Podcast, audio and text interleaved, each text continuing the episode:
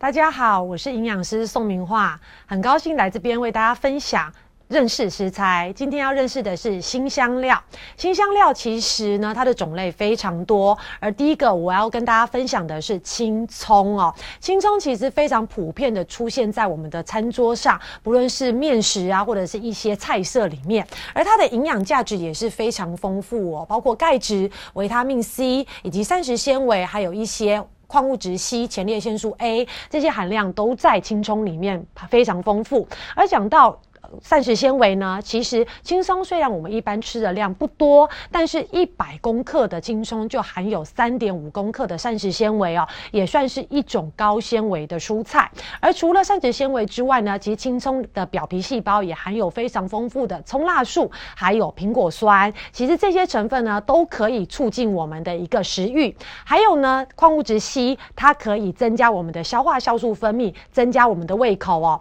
除了这个之外，还有前列腺素 A，它本身是可以增加我们的一个排汗，还有利尿的作用，也就是排出我们身体的水分。但是呢，如果针对一些本身排汗量就比较大的一些对象呢，我们还是建议青葱不要摄取太多，避免你的汗直直流流不停哦。除了这些成分之外呢，其实在烹煮上面，我们会建议青葱可以跟一些高蛋白的食物一起烹煮，来增加蛋白质在我们身体的利用率哦。除了这些。原则呢，我们还要建议大家，如果你的葱买回来，你知道自己是要生吃而不是烹煮的话，因为在青葱种植的过程中，可能会加了一些农药以及有寄生虫的残留，所以在清洗上面一定要特别注意哦。第二个为大家分享的就是大蒜，大蒜呢，其实喜欢的人非常喜欢，不喜欢的人很讨厌哦，主要是跟它的气味有关，而它的气味来自于蒜素，蒜素呢，其实它本身非常厉害哦。可以增加我们的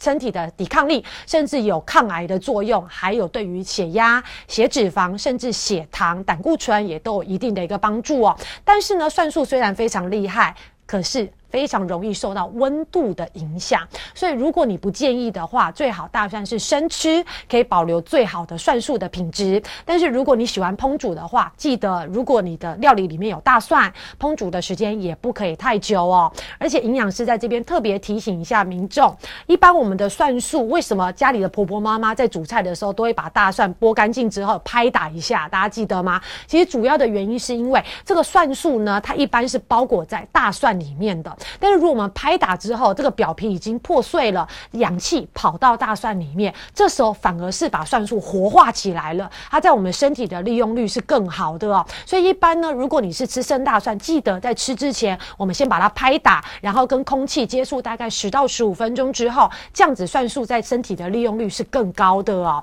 而除了这些之外呢，很多人不喜欢吃大蒜，不是因为不好吃，而是因为它在我们口嘴口腔里面的一个气味不是这么好。如果你你是因为这个原因不喜欢大蒜的话，营养师也会建议你可以跟一些高蛋白质的食物，像是鱼肉或者是豆腐一起烹煮，就可以降低这个不雅的一个气味哦。而至于说大蒜呢，我们在购买的时候一定要注意，记得第一个原则，任何东西一一口气都不要购买太多。而我们在选购上面呢，如果你是购买这样子的大蒜，恭喜你，让它的新鲜度是比较高的。那如果你购买的是一颗一颗，它已经把它剥好了，那其实购买的量。更不可以太多，而至于一般储存呢？我们大蒜买回来一包，很多外面它就直接是用网状的袋子装起来了，很简单，我们就把它挂在通风处，这就是你最简单的一个储存方式。但是如果呢你买的量更大的话，我还是会建议你要把它储存在冰箱里面，是会比较安全安全的哦。而至于大蒜，很多人常常会跟羊肉一起烹煮，这两个都是属于比较容易燥燥性的一些食材，所以针对这样子的一个烹调的料理，一些燥性的体质，或者是在夏天的时候。我们还是尽量减少摄取哦。第三个呢，要为大家分享的是韭菜哦。韭菜呢，它的营养价值也是非常丰富哦，包括膳食纤维、矿物质锌，还有类胡萝卜素。讲到膳食纤维呢，其实韭菜又有一个雅名叫做洗肠草，洗就是清洗的洗，肠就是肠子的肠哦，洗肠草。为什么呢？主要就是因为它的膳食纤维可以跟我们肠道里面的一些重金属，甚至是毛发，还有一些杂物混合在一起，包裹。起来，再随着我们粪便排出去，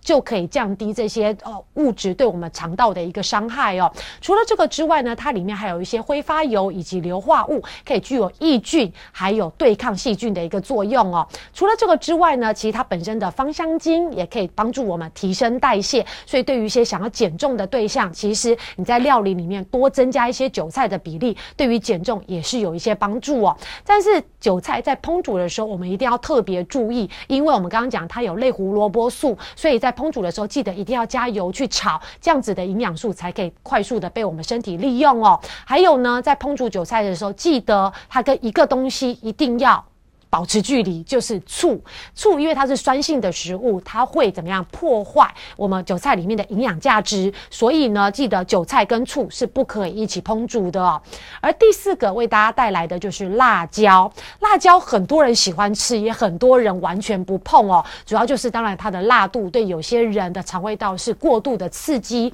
所以基本上呢，一般辣椒其实。主要盛产在一些热带以及亚热带的国家，而在选择辣椒的时候，当然我们会希望它的一个外观是完整的，不要有破损之外呢，其实如果你本身不常吃辣椒，那你就要选择像营养师现在手上拿的这种体积比较大的，它的辣度相对会比较小。那如果你本身很喜欢吃辣椒，或者是几乎辣椒是对你来说是开胃的一个呃新香料的话，那你就可以选择体积比较小的这种潮尖椒，它的辣度是比较高哦。但是呢，如果针对一些肠胃道甚至有一些呃胃食道逆流或者是胃溃疡、老人家肠胃道功能比较差的人呢，我们在辣椒食用上的量还是要减少，微量会比较适合哦。而至于辣椒，它最主要提供给我们的就是维他命 C 含量是非常多的。你只要吃四分之一杯，当然我们是吃不到这么多啦，但如果你吃到四分之一杯的话，你就相当于一天维他命 C 的量哦。所以其实辣椒是维他命 C 非常好的来源哦。而第五个呢，要为大家介绍的就是香菜。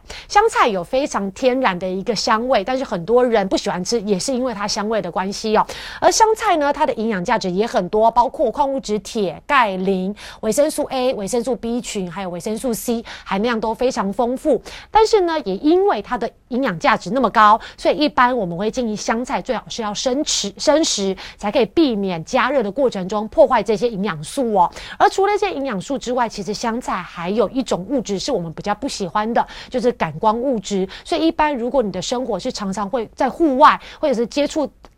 到比较多的紫外线的话，其实香菜里面的感光物质可能会容易让你变黑哦，所以在摄取上要特别注意。而至于香菜在烹煮上面，除了刚才营养师讲的生食，就是把一般料理煮完之后再撒上香菜，是可以保留最好的营养素之外呢，我们也要避免跟生黄瓜还有生的红萝卜一起吃，因为这两个生食它里面有维他命 C 的分解酵素，就会破坏香菜里面的营养价值哦。所以记得香菜跟生黄瓜还有生的红萝卜。要保持距离，避免一起烹煮哦。所以基本上今天介绍了五种新香料，希望大家可以运用在我们的生活中。诶，很多料理里面加了新香料之外，相对我们的调味料，包括油、呃酱油啊、盐巴、醋，也许我们就可以减少，对我们的身体可以更健康哦。